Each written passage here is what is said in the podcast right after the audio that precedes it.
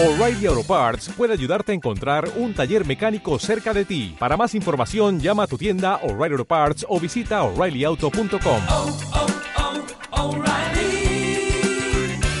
oh, Parts. El primer análisis de la mañana. Que nos lleva a hablar hoy de Brasil y de esa crisis política en el país brasileño que se cebó ayer con los oh, mercados y con las empresas españolas, esos escándalos políticos en torno al presidente Michel Temer que hundieron la cotización del Bovespa, que sufrió su mayor caída desde la quiebra de Lehman Brothers. El miedo a que el país pueda entrar en una parálisis institu- institucional provocó la huida masiva de los inversores y consecuencias para las empresas españolas. A peor parte se la llevaron Mafre y Santander, fueron las más castigadas en bolsa por su exposición al país. Javier Santa Cruz, economista, ¿qué tal? Muy buenos días. ¿Qué tal, Rubén? Muy buenos días, ¿cómo Esto, estamos? esto puede tener una factura importante, ¿no?, para las empresas españolas.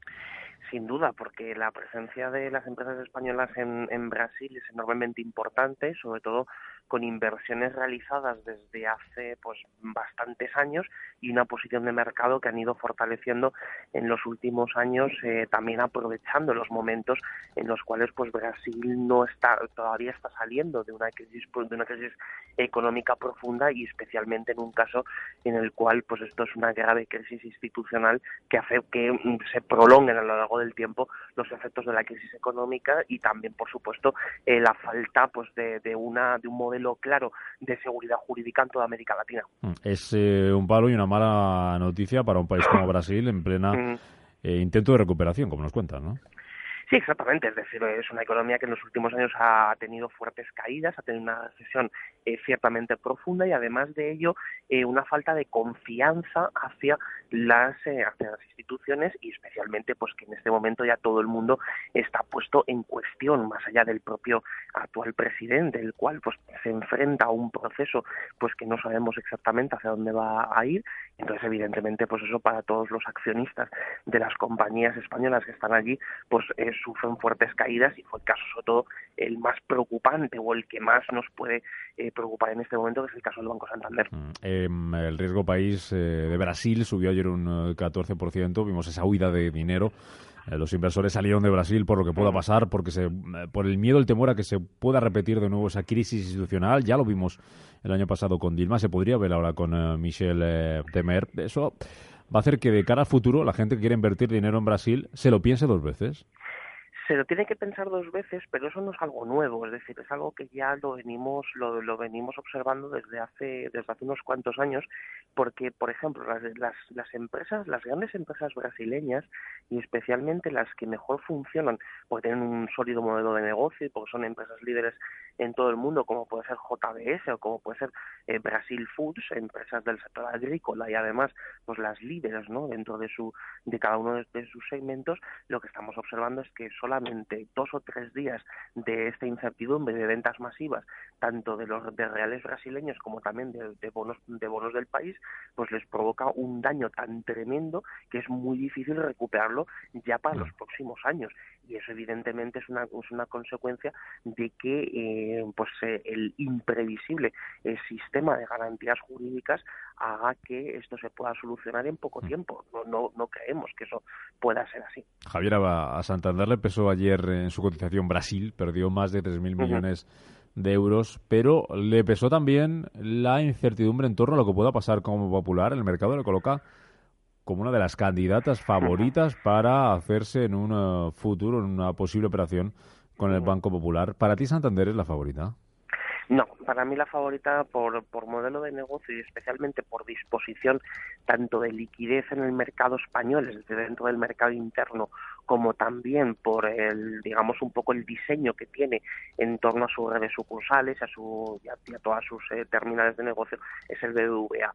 Ahora bien, BBVA sí que es cierto que en el último momento no decidió presentar esa, esa, o sea, ese, digamos, interés, ¿no? esa oferta no vinculante por el popular, sin embargo, eh, eso le hace que echar un paso hacia atrás le hace tomar más carrerilla y especialmente lo hace porque hay aquí un conflicto que también lo venimos observando desde hace mucho tiempo entre el banco y eh, el Ministerio de Economía, es decir, donde va el Ministerio de Economía, pues con buen criterio el banco elige la, la, el camino contrario porque siempre suele ser el que menos coste tiene para el contribuyente español.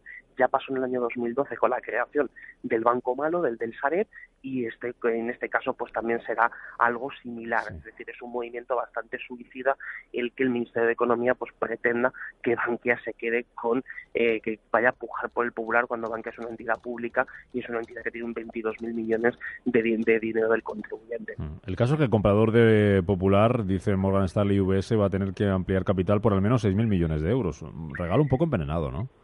Sí, a ver, esto lo, lo comentábamos, lo comentábamos ayer. El, consumo de capital que va a tener esta operación es enormemente importante. Es decir, en el, en el mejor de los escenarios consumiría 150 puntos básicos de capital y en el peor de los escenarios entre 220 y 230. Estamos hablando de desplomar de golpe las ratios de capital y eso en un momento como el que tenemos de un de tan débil es, un, es una cuestión bastante importante y sobre todo muy preocupante. ¿no? Entonces, el que se quede con ello sobre todo tiene que tener una disposición de liquidez suficiente para poder hacer frente a las presiones de mercado, es decir, que tenga unas fuentes de financiación diversificadas y que de esa manera pueda aguantar el tirón y luego, por otro lado, que el ajuste sea lo suficientemente rápido para poder coger y para poder enseguida poner en marcha eh, todas las redes sucursales, toda la operativa y, por tanto, que sea lo menos traumático posible. Ahora bien, eso en este momento de los bancos españoles, lo más deseable, evidentemente, sería un banco extranjero, pero de los bancos españoles el mejor posicionado es, es el BVA, porque sí podría hacer eso, mientras que otros lo tendrían mucho más difícil. Termino, Javier, rápidamente, hablando de dinero público. ¿Qué te parece que la Sareb vaya a sacar una socimia bolsa antes de final de año? Hombre, suena otro movimiento para intentar eh, pues rescatar el mayor el mayor volumen de dinero posible de dinero del contribuyente, porque al fin y al cabo la Sareb en sí no pues tendría que necesitar otro tipo de recapitalización. Esta es una forma de conseguir ese dinero en el mercado. Bueno, pues veremos a ver qué pasa con ello, a ver qué pasa con Popular y a ver cómo despiertan los mercados tras el varapalo que nos llevamos ayer desde Brasil. Javier Santa Cruz, economista, feliz viernes, que vaya bien y gracias. Un abrazo fuerte.